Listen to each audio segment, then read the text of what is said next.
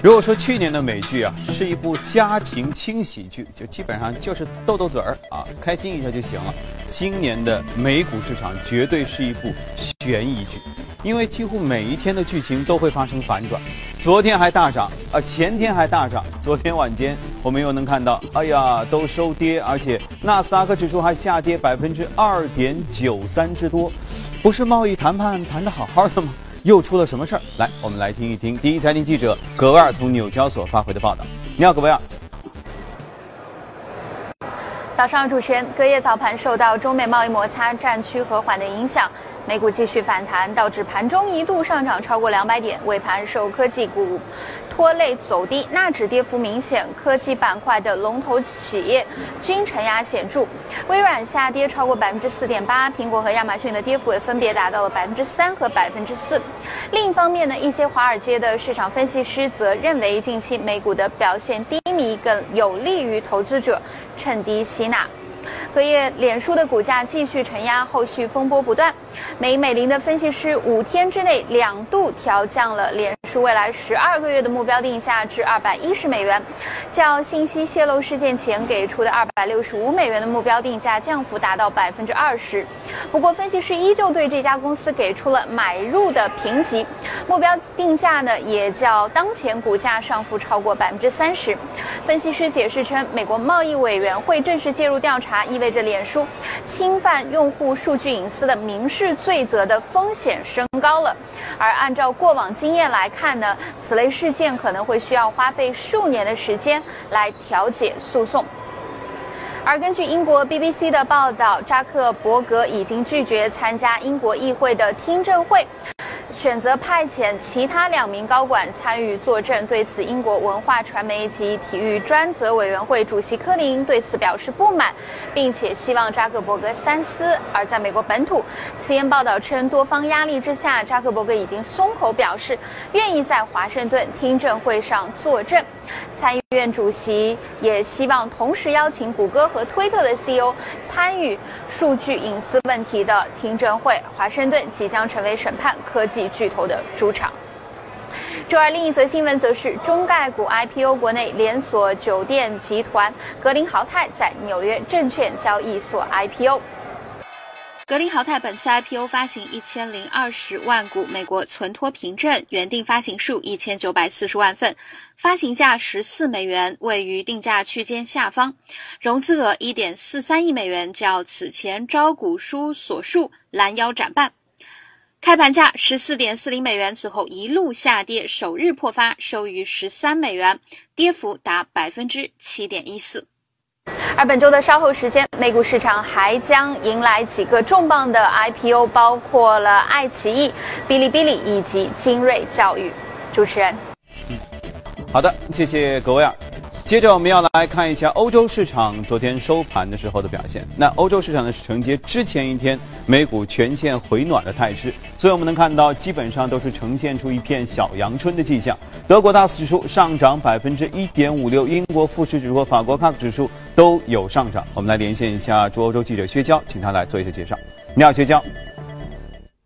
好的，主持人，随着全球贸易战担忧的消退，市场的风险偏好明显的上升，投资者将注意力回归到了公司的动态以及交易层面。周二，欧股出现大幅的上涨，在科技以及基础资源股的带领下，几乎所有板块都有所反弹。涨幅最大的德国 DAX 指数在早盘高开了百分之一点八后，盘中一度上涨百分之二点二。截至收盘，欧洲斯托克六百指数上涨百分之一点一六，报三六七点四幺。周二，制造业巨头诺华宣布，计划以一百三十亿美元的价格向英国的葛兰素史克公司出售其消费者医疗合资公司百分之三十六点五的股份，这使得葛兰素史克有望成为仅次于强生公司的全球第二大消费者医疗保健企业。消息公布后，葛兰素史克公司的股价盘中大涨百分之七，进而带动了英国富时一百指数盘中上涨约百分之二二点二。此外，瑞典的服装零售商 H&M 盘中的股价则大跌了百分。之七。最新财报显示，该公司今年一季度的净利润大幅下降了百分之四十四，主要受到去年四季度销售疲软以及异常寒冷的天气影响。英国发起的驱逐俄罗斯外交官事件仍在继续发酵。周二，英国首相特蕾莎梅表示，已经有二十五个国家共驱逐了至少一百一十五名俄罗斯的外交人员。梅提出，在此次中毒事件中有超过一百三十人接触到了该毒物。除了俄罗斯，没有哪个国家同时具备发动袭击的能力、预谋以及动机。昨天，英镑对美元盘中出现了大幅的下跌，跌幅超过了百分之一，抹去近一周的涨幅。主持人。好，谢谢薛江。前面格瓦尔说到了，最近有很多的中概股要纷纷的 IPO，也就是说有很多公司呀要到国外走出去，但是呢，也有很多独角兽要回来。随着政策之风开始徐徐吹动，各种大独角兽们回归的日子显得越来越近了。呃，在海外上市的独角兽公司以什么样的方式回归 A 股？证监会呢已经形成了关于 A 股对接新经济的一系列的改革方案，目前正在报批的程序当中。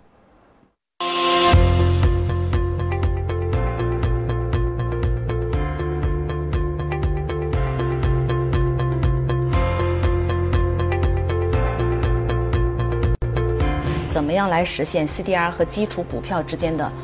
互换互通？这样一个的交易呢，它可能是个闭环，就是说这个资金它是封闭的，在交易的时候是可兑换的，但是不能够自由的流入市场。研究一个什么样的框架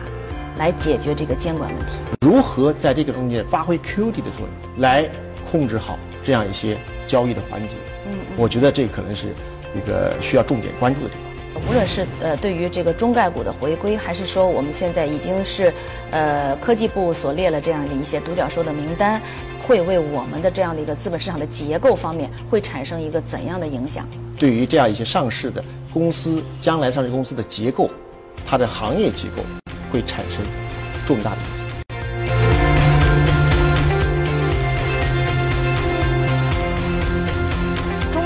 这里预计说，这个我们两会之后，嗯，有可能就会推出我们一个特有的一个产品，叫 CDR，嗯，来帮助中概股回归 A 股。在这种比方说上市的标准啊、交易模式等等这些方面，就是框架方面，我们是否会参照美国的那样一个存托凭证的模式来做我们自己的这个 CDR？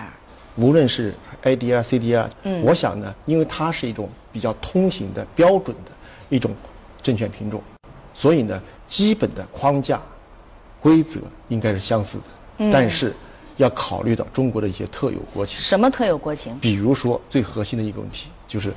我们的资本项目没有完全开放。嗯。如何解决未来的资本项目的这个兑换问题？嗯嗯。这个呢，我想将来可能是要有一些特殊的制度设计。另外一个就是，我想呢，就是监管的问题，因为它是一个全新的这样一个交易品种。嗯。要在落地，比如说。我们的存托凭证在哪儿存管？嗯嗯嗯。那么交易在哪儿上市？嗯，等等这些问题呢，都需要一些一系列的制度安排。第三个呢，我想呢，就是一个法律制度本身的安排。嗯。因为本身这种存托凭证发行的呃这个，它可能是境外机构已经的股票，那么在中国又做一个凭证来发行。嗯。那么就涉及到境外的这样一些法律管辖和境内的管辖。嗯。他们之间如何这个？调整和适用的问题。嗯，那么这里呢，比如说我举个例子说，嗯，关于这个上市公司它的信息披露，可能这个在境外的机构的信息披露和中国国内的信息披露的要求可能会有差异。那么这个时候，将来如何去要求存托凭证的这样一个上市公司，它的信息披露的要求，就这些呢，可能都会有一些差异。我们中国现在资本项下是不可自由兑换的。这个特殊的条件下，怎么样来实现 CDR 和基础股票之间的互换互通这样的一个事情？从我个人的想法来说呢，那么可能会出现在哪儿呢？它本身的就是这样一个的交易呢，它可能是个闭环，就是说这个资金它是封闭的，它不会在市场上产生巨大的影响。那么有点像我们对于港股直通车啊等等这些东西，我们可能涉及到这些问题，但是呢，这个资金呢是我们可控的。可能要涉及到监管当中会有一套闭环，使得这些资金虽然你在交易的时候是可兑换的，但是不能够自由的流入市场。我想可能是基本原理应该是这样，然后慢慢的再放开，然后呢逐步的再去推进。CDR 呢是二级市场，那一级市场又在境外，对吧？对。那这种情况下，就是等于是被监管主体在境外，而相关的就是你这个上市企业的你这个业务是在内地，嗯，对吧？嗯。也就是说，从监管的层面来说，它的的确确是处于这样的一个分割的这样一个状态。嗯。呃，人们怕的是这里面是有监管真空。您又有一个怎样的思考的维度？是说，哎，要研究一个什么样的框架来解决这个监管问题？因为 CDR 的机理啊和上市发行还是不太一样，涉及的就直接是交易，所以呢，我想在国内的监管制度当中，最核心的是在上市的交易这个环节，CDR 本身的存管交易的环节，然后甚至有可能价格，比如 CDR 本身的价格和境外股票价格可能会产生价差，可能会出现套利，如何我们使它的这种这个套利变得合规？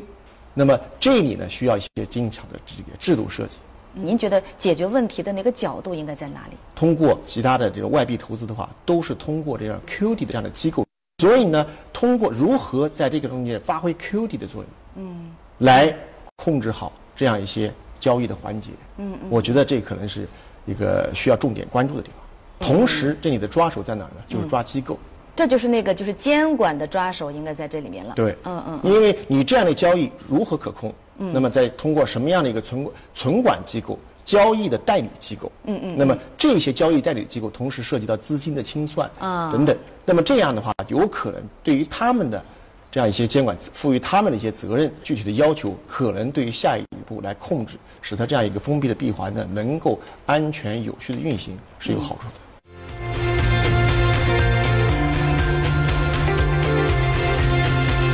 有研报是这样说的：全部的四新类的这个海外中资股均发行 CDR，并且去融资的话，那么潜在的新增融资规模大约会有两万亿人民币。嗯，中国资本市场的这个承受压力方面会怎样？我们要两方面看，确实压力存在，规模本身的呃这样一个发行以后，可能对市场的资金面会产生冲击。第二方面，从监管方面，在推出政策的时候，都在制度设计方面。都会考虑到这个因素，包括节奏方面安排上都会考虑这个因素。另外一个层面，咱们谈到中概股的这个估值的问题，那么基本上有的确实达到了百倍的市盈率啊，这个估值估得高。不管你是以 CDR 还是以什么方式，这个对于市场的这是也是一种压力啊。我想在这个 CDR 的发行在中国也会有一个价值。重估的这样一个过程，嗯重新定价的过程，我想呢不会说以前高现在继续高。那投资者市场最终是理性的，那么他可以通过这种方式来最终市场的方式来调节这种价格。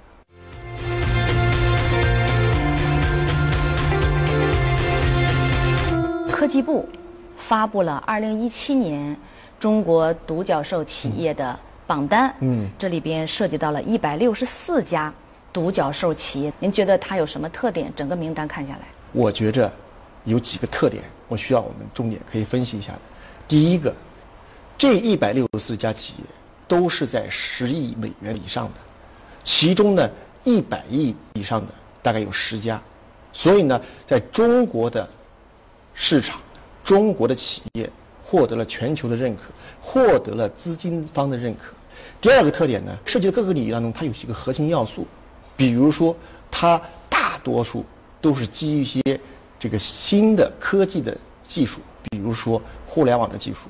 比如说我们的共享经济的一些商业模式等等，第三方支付，包括利用互联网的一些新金融，啊，互联网金融等等，就通过这些方式分布到了、嵌入到了原有的这个传统的行业当中。嗯哼，这是我觉得也是一个特点。嗯哼，那么第三个特点呢，我想呢，这个。这些东西呢，都是涉及到方方面面，都是与我们的实体经济高度相关的。嗯，特别能够解决我们现在很多实体经济的痛点问题。嗯比如说，嗯，我们的出行模式，嗯，我们互联网金融的方式能解决支付的清算便捷，嗯嗯，等等，这些东西都是在新商业模式、新技术、新业态的基础上来为我们的这样一种迭代，嗯，经济的迭代、效率的迭代、质量的迭代。无论是呃对于这个中概股的回归，还是说我们现在已经是呃科技部所列了这样的一些独角兽的名单，以及还有很多的投资人在试图寻找自己的心目当中的那个独角兽的企业。嗯。那么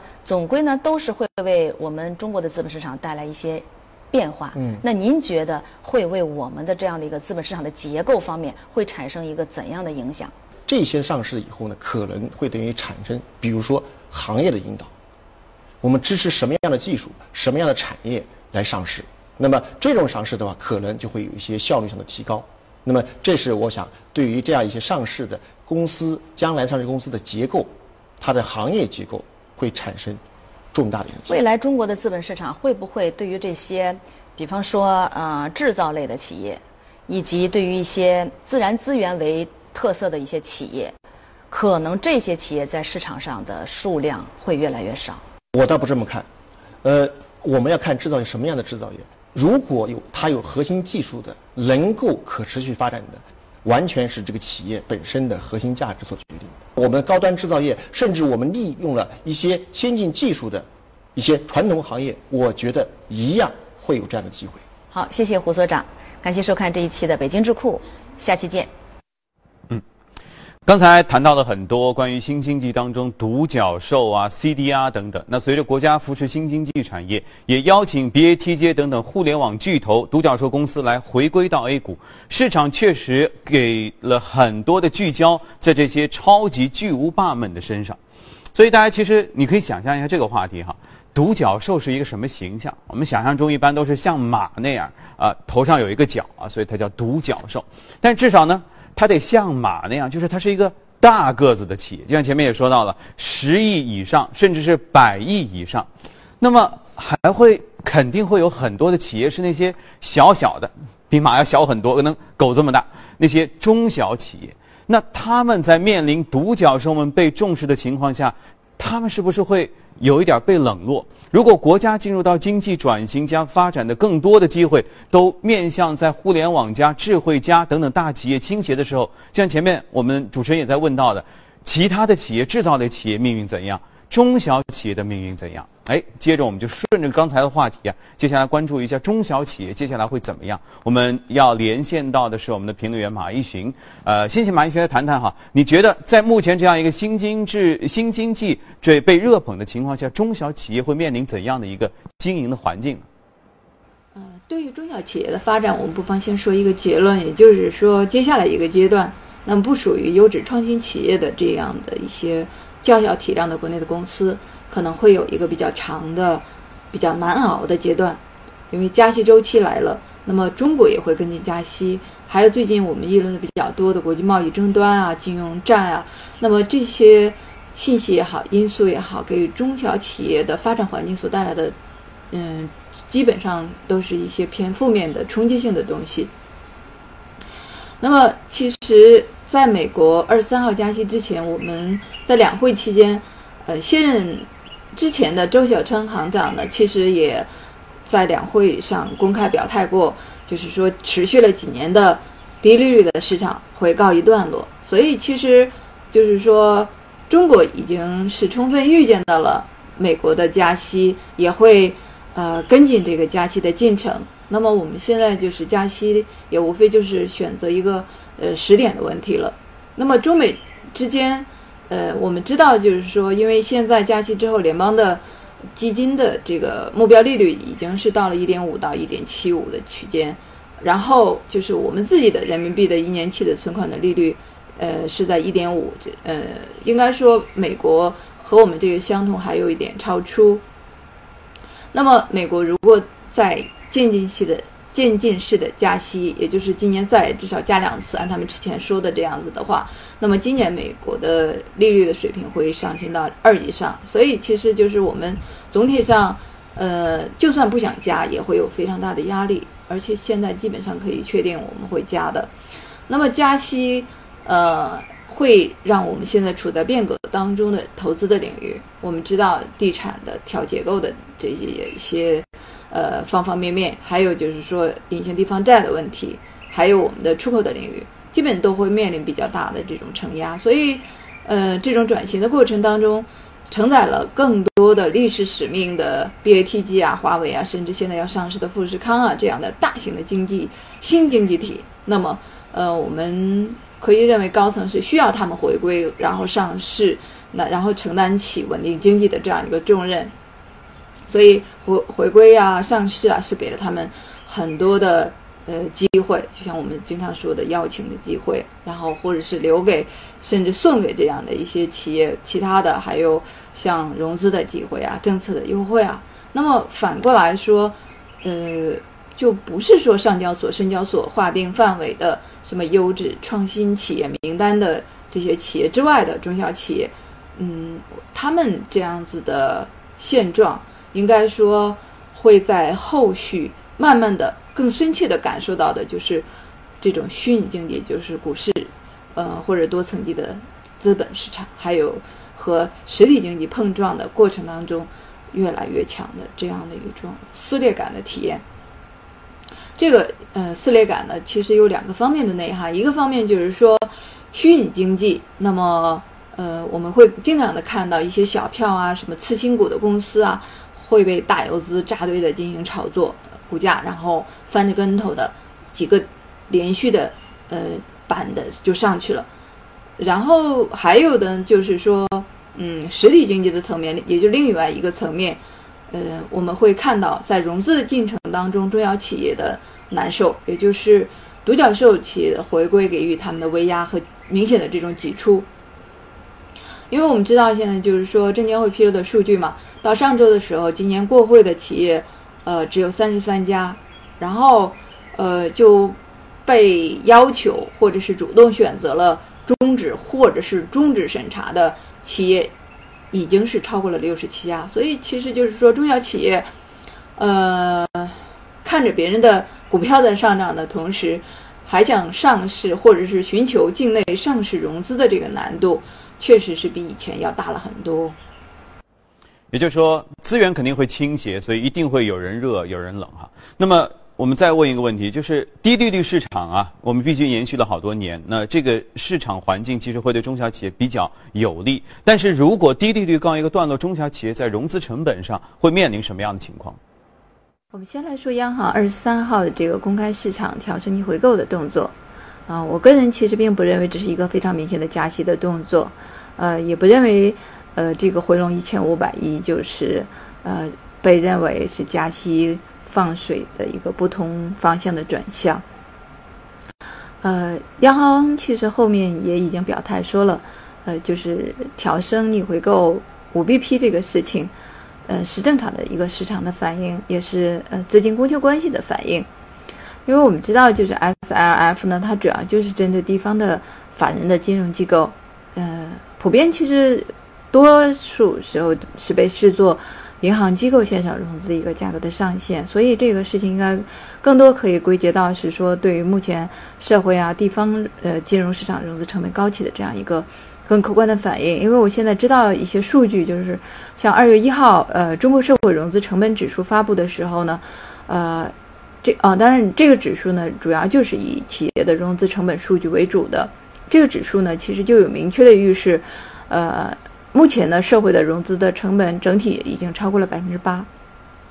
那么，如果我们在扣除掉里面权重占到百分之五十三以上的呃银行的呃这一类的金融机构，呃，他们拉低了成本的这种影响，因为毕竟银行都是属于低成本融资嘛。那么现在更直观能够得出的数据就是，目前中小企业的这个融资成本已经都超过了百分之十。呃，所以说就是二三号这个同步上调 S L F B P，我们呃可以认为这是一个对于市场现状的更直观的一个反应。那么就是二三号当天，我们央行回笼了一千五百亿，这事情我是这样看的，因为连续三周以来，央行在公开市场这种资金的操作呢，是一个收放收的这样一个呃动态的动作。像十号这一周呢。是净回笼了两千四百亿，在后面一周呢是净投放了六千七百五十亿，呃，再后面一周，也就是上周，其实又是回到了一个净回笼的状态。那么可以认为，其实这个是一个灵活的，呃，很灵活的公开市场的操作行为，也就是对于短期的一个流动性的，嗯，呃进行更为精准的这样一个布控调控。当然说两会结束了，那么资金稳定市场的使命呢也会告一段落，所以部分资金在这时候退出的，也就是很正常的一个事情。那么由此就是说，这个是改观了以往加息时候的放水，或者是说这个有一个转向的动作。那么只凭这样一天一个数据，呃，我觉得暂时可能还得不出这样的一个结论。呃，在加息这一块呢，就是。呃，周小川行长其实在两会上面，呃，除了说了持续几年的这个低利率市场会告一段落，他同时其实还提到，就是呃之后一段时间的贷款的额度会收紧，那么利息会逐渐的上浮，门槛也会大范围的提高，所以贷款难啊、贷款严啊、贷款不够用都会是必然。所以现在我们这个步入加息通道了之后呢？呃，恐怕中小型的企业，特别是呃民营企业，接下来会有一段很深切的或者强烈的嗯不是太舒服的感受。呃，甚至我都听说，就是刚才是说这个中小企业的融资成本过了十，现在甚至有很多十一的报价，现在都已经在排队，就是要排队才能行。所以总体上说，阶段融资成本的高企，还有传统融资通道，还有 IPO 的这个。通道都确实有了一个财务标准的提高。你比如说像 IPO 的排队的企业当中，连续三年净利在一个亿以下的就都要撤。那么，呃，部分地区我也知道，就是说经营性的这种抵押产品，呃，当然主要就是指的一些呃不动产啊，嗯，这样的一些抵押产品类的，都已经是进入到暂停的状态了。所以后续没有储备的可行的这样的一个资本运作方案，没有。嗯，特别可行的重组上市计划的，没有这个就是和资金层面上比较良好、良性的这样的一些战略布局的企业、中小企业，呃，恐怕后面的日子确实不会特别的好过。所以就说融资成本还是有高点哈，所以中小企业可能会有段紧日子要过。那其实呢，中小企业也分，就是有一些是排不上 IPO 的，有一些是排得上的。排不上的在实体经济当中坚持主业苦苦挣扎，而排得上的呢，却似乎在股市表现上是水涨船高。所以总体感觉啊，一样的春天，但是冰火两重天。那你觉得？在 A 股这类新股频繁被资金炒作现象，在以后的市场当中还会经常性的存在吗？确实是一方面，从加息的效应来看呢，目前显然还只是一个发酵期，所以今年融资的成本会再有高点的出现。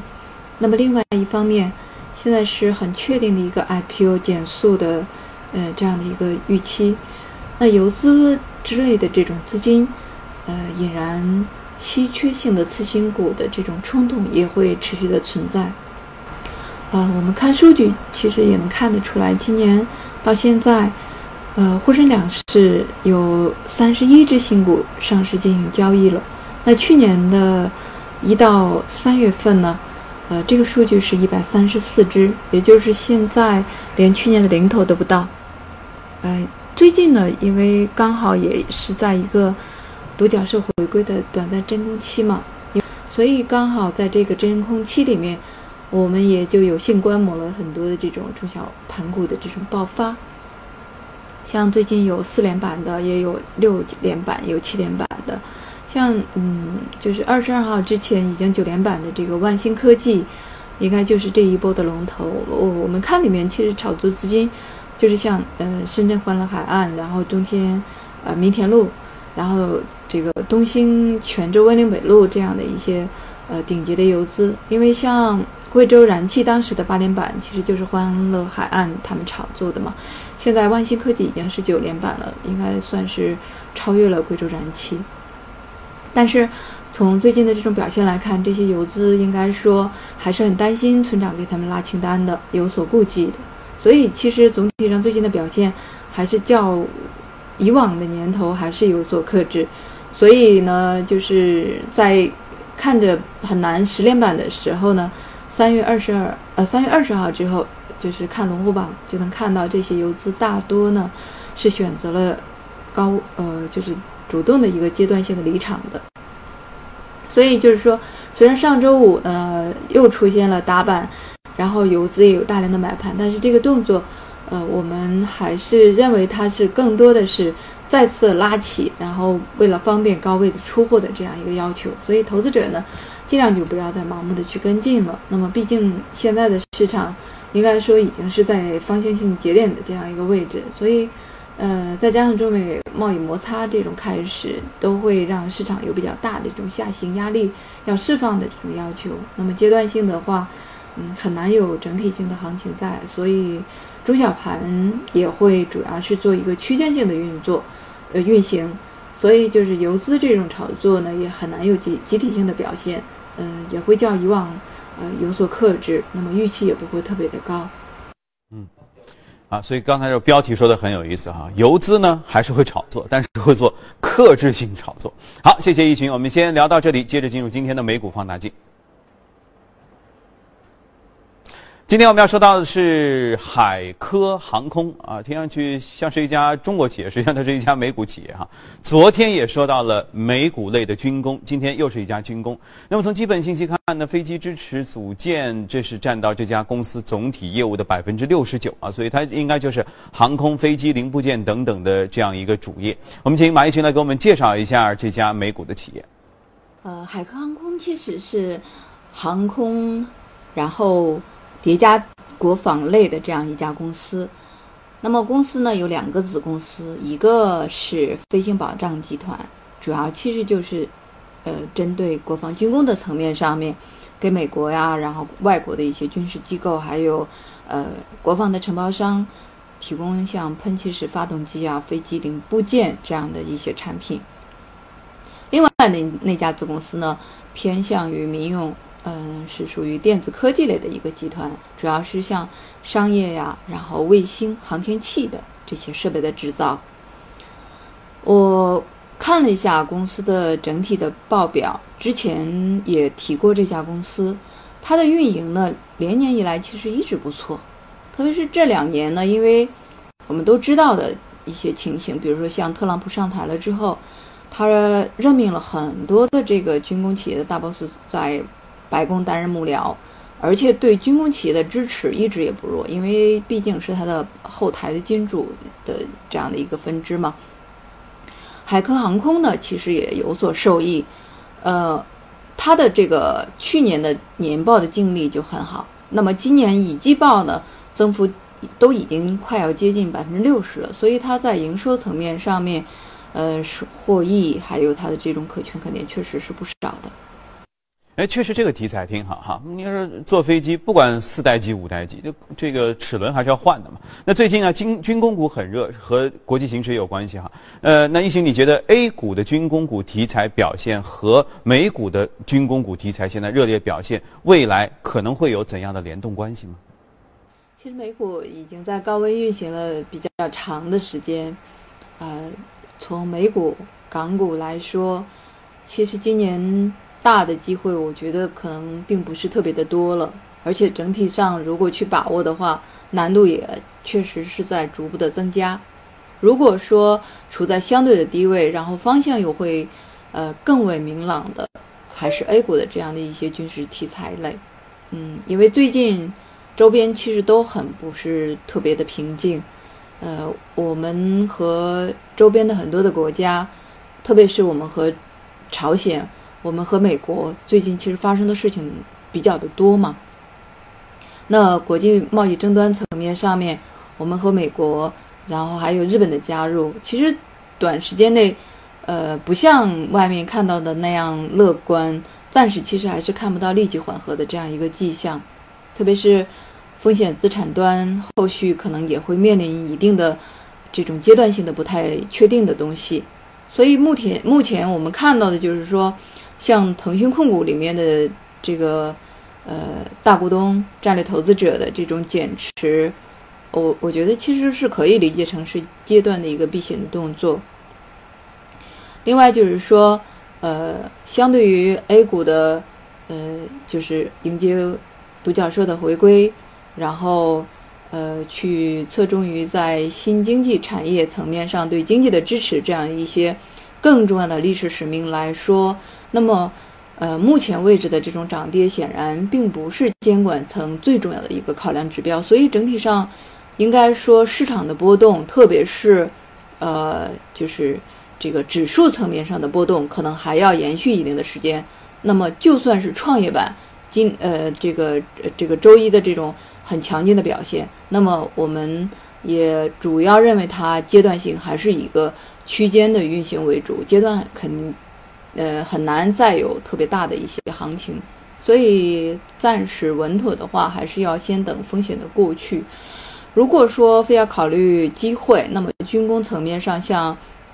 两会前后，呃，高层在多次的这种高层级会议上面提到的军民融合的概念，还有我们国家一直在坚持主要推动发展的像海空装备、海军陆战队，然后信息化的层面、航母的层面，